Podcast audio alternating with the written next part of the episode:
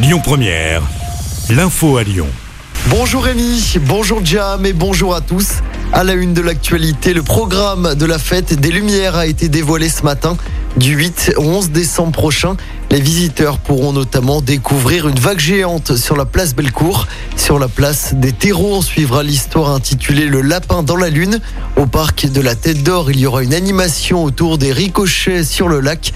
56 cadres lumineux seront suspendus sur la place de la République et un dôme lumineux sera présent place des Célestins. Le parc Sergent Blandan sera entièrement dédié aux familles.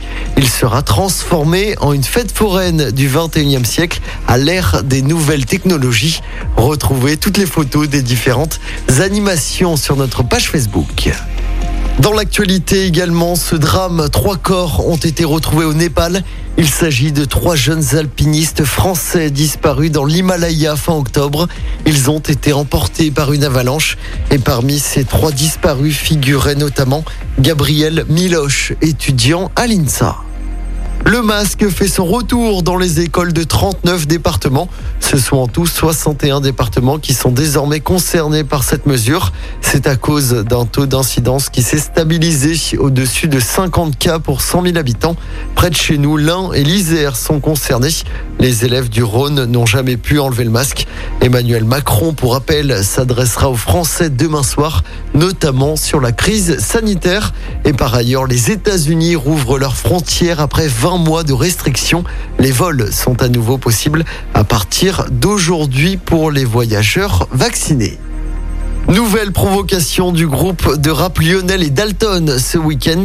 Un homme déguisé en prisonnier avec une tenue jaune et noire et avec un masque de clown a escaladé le grillage de la maison d'arrêt de Corba hier.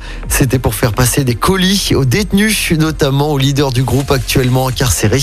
Ils ont également enchaîné les roues arrière devant le centre pénitentiaire avant l'intervention de la gendarmerie.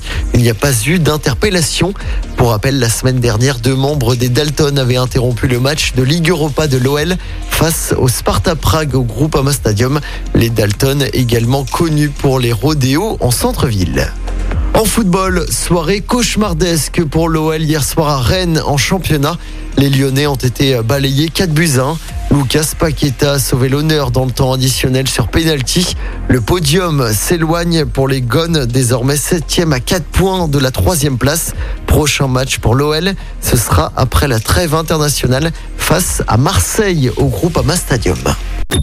Écoutez votre radio Lyon Première en direct sur l'application Lyon Première, lyonpremière.fr et bien sûr à Lyon sur 90.2 FM et en DAB+. Lyon